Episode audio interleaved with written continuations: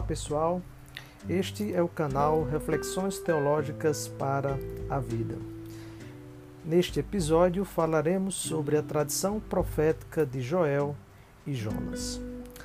A época de atuação do profeta Joel, ela não é determinada, descrita no próprio livro, na sua introdução, nem naquilo que conhecemos como o chamamento do profeta ou o relato de vocação do profeta, mas ah, circunstâncias inferidas a partir do próprio texto, ou seja, a partir da própria mensagem do profeta Joel, podem indicar, apontar e nos levar a um entendimento mais próximo do período histórico de atuação do próprio profeta Joel. Há pelo menos duas possibilidades principais que são indicadas. A primeira delas aponta para um período contemporâneo ao profeta Jeremias, ou seja, é uma data muito próxima do ano da queda de Jerusalém, do ano 587 antes de Cristo, período em que Jerusalém é conquistada, destruída pelos babilônicos, pois, nesse sentido, a expectativa do juízo sobre os povos é o que, de certa forma, retrataria a mensagem do profeta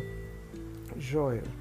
nessa perspectiva, se considerarmos essa condição como sendo a mais próxima da realidade, nós identificaríamos a mensagem do profeta Joel também em é, consonância, em concordância com a mensagem do profeta Jeremias. Por outro lado, há também uma expectativa de uma mensagem ou de uma atuação profética num período mais tardio,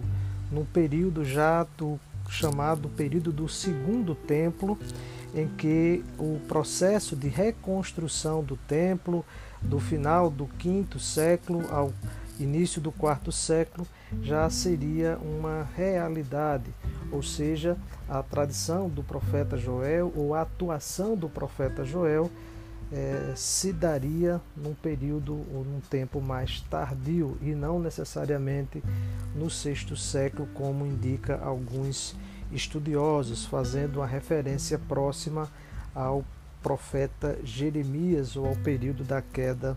ou da conquista de Jerusalém. Pensando ah, no que diz respeito à mensagem do profeta Joel, nós podemos elencar algumas características que são importantes. Joel tem o culto e os sacerdotes em alta estima isso já é um indicador importante para é, conhecermos melhor o contexto e o cenário do profeta Joel. Porque os profetas literários pré-exílicos,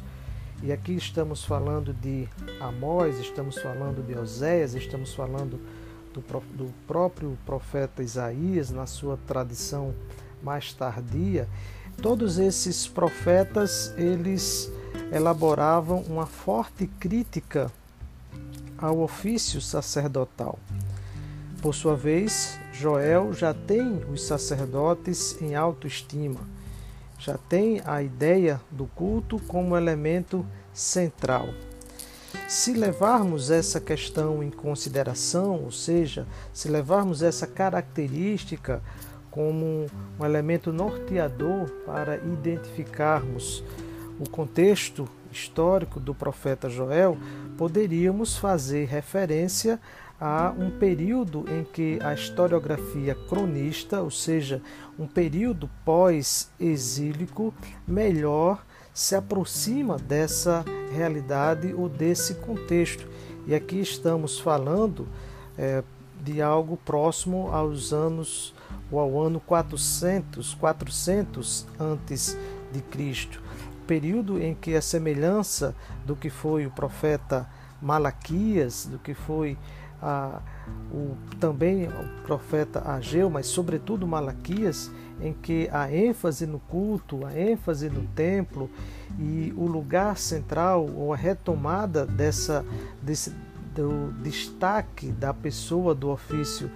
é, do sacerdote assume mais uma vez o protagonismo ou um papel protagonista dentro da mensagem profética. Então, a partir dessa identificação, dessa constatação é, interna ao texto, nós podemos fazer essa inferência, podemos inferir que o profeta Joel estaria mais próximo é, de uma realidade, de um profetismo pós-exílico, do que, na verdade, um profetismo pré-exílico, como aponta alguns, fazendo a identificação com o profeta Jeremias. De forma geral, o profeta Joel, ele a, a sua mensagem, o seu livro, ela é subdividida em duas partes os dois primeiros capítulos, capítulo 1 e 2 e o capítulo 3 e 4. Dentro dessas duas propostas, nós encontramos elementos distintivos da ação e da atuação do profeta. Podemos identificar, por exemplo, algumas palavras-chave, ou a palavra-chave, que é o elemento aqui do profeta é, Joel, que é a palavra ou a expressão o dia de Javé. Então, o dia de Javé, que é um recurso é, teológico ou uma chave hermenêutica do profetismo de Isaías, da primeira parte da tradição do profeta Isaías, ela é retomada agora desse segundo momento e com elementos é, messiânicos mais fortes, porque naquele primeiro instante, dentro da progressividade da revelação de Deus através dos seus profetas no Antigo Testamento, o profeta Isaías, ele inaugura a ideia do dia de Javé como dia de juízo, e essa ideia ela é demonstrada e desenvolvida a partir dos profetas que atuaram depois daquele período do século VIII, quando o profeta Isaías ele atua na sua,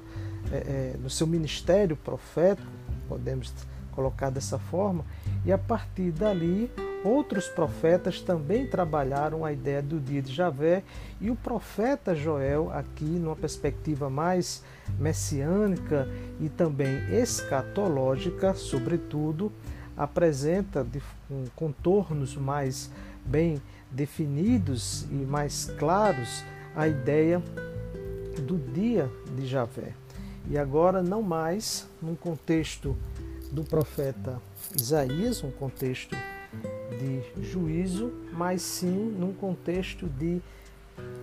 vitória, trazendo a ideia, sobretudo, de uma salvação, das promessas de salvação, de um resgate da soberania de Deus na história, da, da ideia da derrocada dos povos inimigos, da bênção de Deus sobre o povo e da salvação e da redenção de Jerusalém. É nesse sentido e é nessa perspectiva que o dia de Javé ele é apresentado no texto do profeta Joel. Numa primeira parte, como mencionamos, capítulos 1 e 2, nós encontramos alguns elementos desse, de um profetismo, é, um profetismo pré-exílico, que são as lamentações sobre a vida do povo, sobre o pecado do povo e também sobre o chamamento a um renovo da aliança.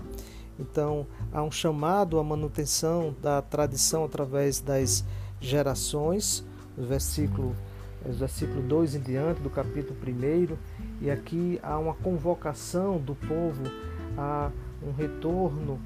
às práticas culticas mais antigas ainda do primeiro templo, uma convocação à lamentação, e aqui o convite do profeta é, Joel na expressão o dia de Javé está perto,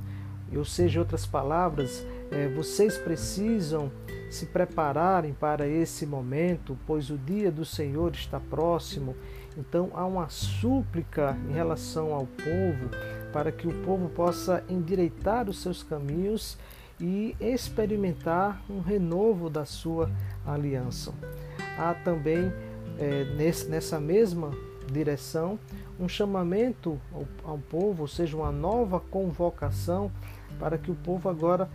é, possa se distanciar de tudo aquilo que desagrada a Deus e recomeçar a sua vida a partir é, daquilo que já está estabelecido na própria lei de Deus, na própria lei de Israel, como sendo a referência de conduta, de ação, de prática do povo, para que o povo não experimente é, o castigo ou juízo de Deus. Nessa direção, essas palavras e esses, esse clamor, essa, esse chamamento à, à lamentação popular, ela vem acompanhada de promessas de salvação e essas promessas nós encontramos no capítulo 2, versos 25 ao 27, assim também como uma chamada a uma vida de alegria e de gratidão nos versículos 21 e 24 desse mesmo capítulo, do capítulo 2. E aí nós percebemos a inauguração de um novo momento, uma segunda parte da tradição do profeta Joel,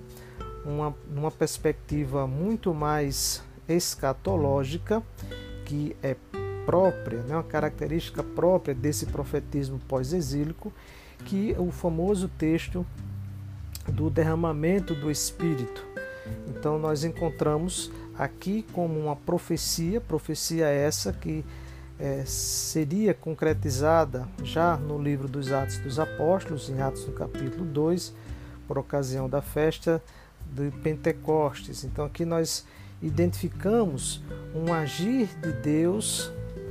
na, no contexto temporal do profeta que aponta para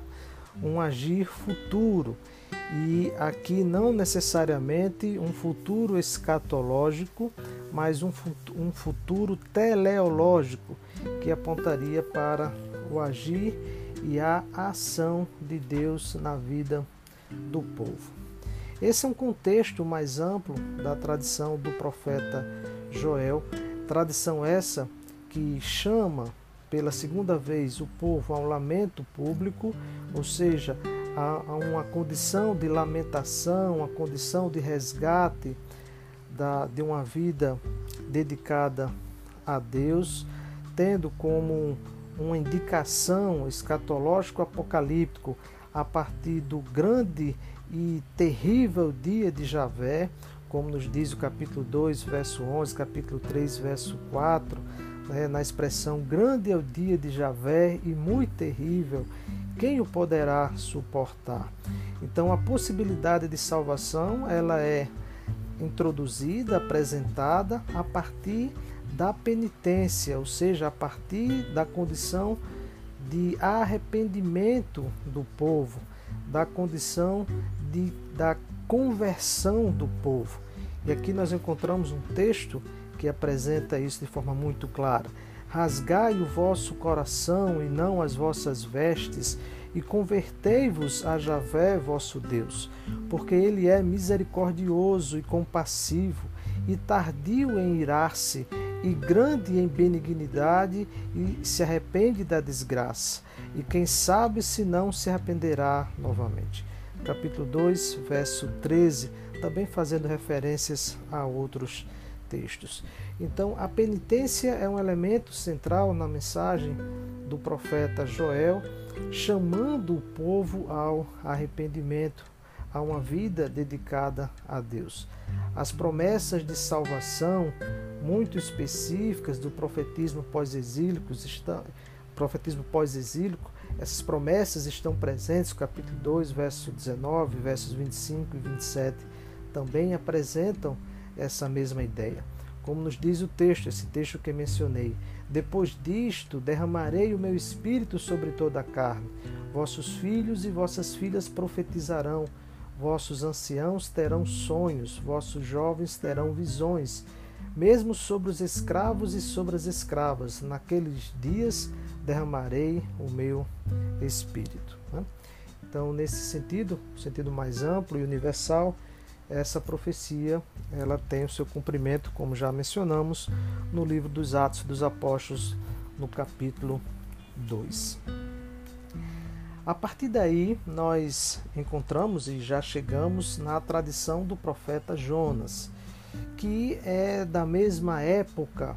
ou talvez um pouco mais, um tempo um pouco mais tardio do profeta Joel. Então, dentro desse contexto, nós encontramos o livro de Jonas é, aproximadamente do mesmo período em que também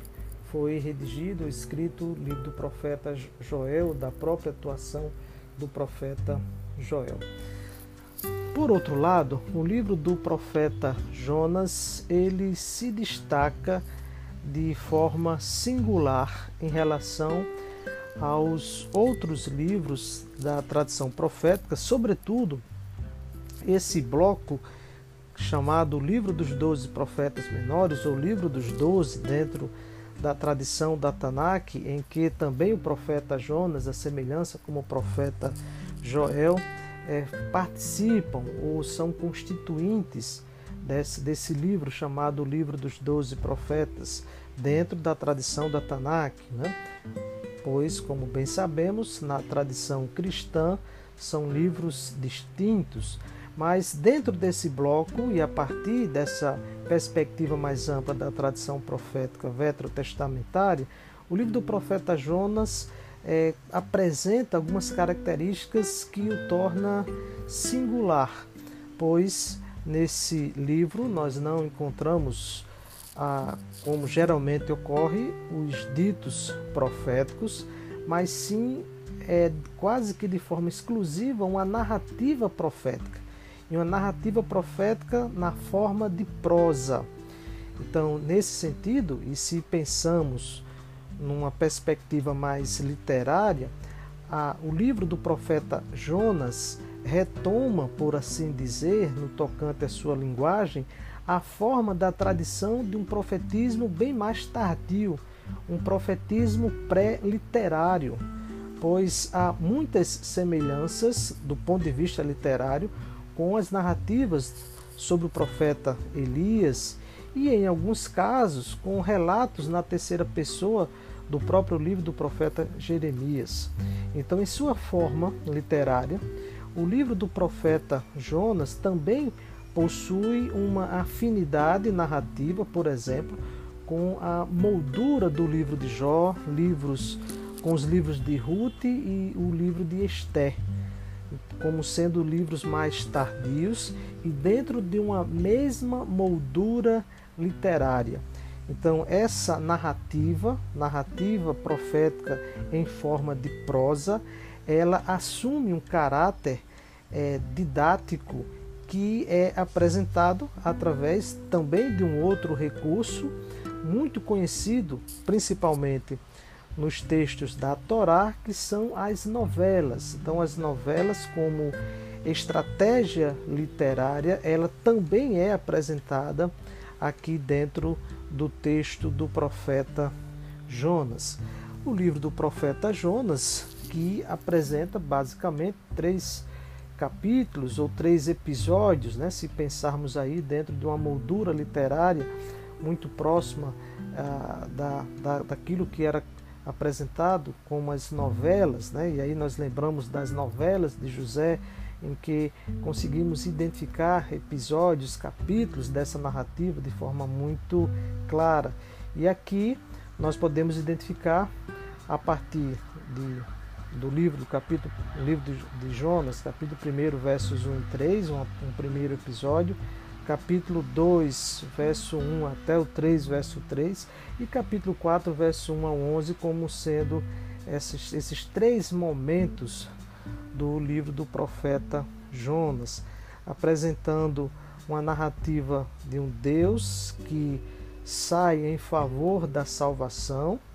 e do profeta que tem uma ação preliminar é, com uma mensagem, mensagem essa que se apresenta, um profetismo pré-exílico, uma mensagem de juízo, uma mensagem de condenação e que posteriormente é constrangido pelo amor de Deus, pela misericórdia de Deus e que também leva a mensagem de salvação a povos estrangeiros, que é uma característica própria de um profetismo pós-exílico, né? pois, como já bem sabemos, num contexto pré-exílico, a mensagem de salvação do profetismo bíblico era restrita ao povo de Israel e gradativamente, progressivamente, dentro da revelação de Deus através do profetismo bíblico, nós identificamos esse agir de Deus em relação a, aos povos estrangeiros, o que veio posteriormente, numa perspectiva messiânica, se tornar uma realidade. Então, dentro desse contexto e a partir do, da experiência do livro do profeta Jonas, nós identificamos esses momentos, o momento do agir de Deus em relação, através e para o, o povo e, sobretudo, aqui para nações estrangeiras. E essas nações, ou essa nação estrangeira, ela é representada é, simbolicamente dentro dessa moldura escatológica é, por meio e a partir da cidade de Nínive, um grande centro que na ocasião também representa é, simbolicamente outras cidades, à semelhança do que foi Sodoma e Gomorra no passado, ainda ali no, no Pentateuco, no livro do Gênesis, quando nós encontramos aquele relato também em forma de novela, como estilo literário, em que Deus age no seu juízo, tendo misericórdia ali de um grupo mais restrito daquela cidade, e essa mesma experiência ela é retomada, ela é renovada agora a partir do livro do profeta Jonas, através da cidade de Nínive, em que o agir de Deus mais uma vez age em favor do seu povo e agora não mais restrito ao povo de Israel, mas também a nações estrangeiras.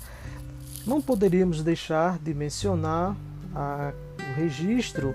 da, do agir de Deus em relação ao profeta Jonas no episódio em que Jonas é lançado ao mar é, como uma ação de sobrevivência da tripulação, do povo que estava ali no, no navio, quando Jonas, no seu ato, é, na, ou na sua tentativa de fugir da vontade de Deus, quando Deus o envia a pregar a metrópole de Nínive, e ele, é, com a outra atitude, foge para longe da presença de Javé, pegando o navio para Tarsis, né? provavelmente na Espanha, se dirigindo para um outro lugar que não era o lugar, ou não era o centro da vontade de de Deus e ali naquele contexto a, aquela embarcação ela é acometida e alcançada a, por uma grande aflição e o povo é, clama cada um ao seu Deus e naquele contexto ali os marinheiros daquela embarcação são levados a reconhecer Javé através de Jonas que na sua teimosia se nega a invocar o seu Deus e não, e não confessa sua culpa e, portanto, ali assume a profissão de fé no Criador feito por Jonas. Ou seja, Jonas, que naquele contexto em que cada um dos marinheiros eram levados a proclamar o seu próprio Deus, a partir da identificação do Deus Yahvé, o Deus de Jonas, e, pela, e pelo reconhecimento de que ele estava fugindo do agir de Deus ou da vontade de Deus, ele é lançado ao mar e isso funciona também como um testemunho para aqueles marinheiros, para aqueles homens, pois a partir daquele episódio, na consequente calmaria que se deu sobre o mar e também sobre a consequente salvação dos próprios marinheiros e tripulantes, é, Deus ali se manifesta a, aquela tripulação. E o episódio que todos nós conhecemos, que é o episódio do, do grande peixe que é, engole o profeta e depois de três dias e três noites,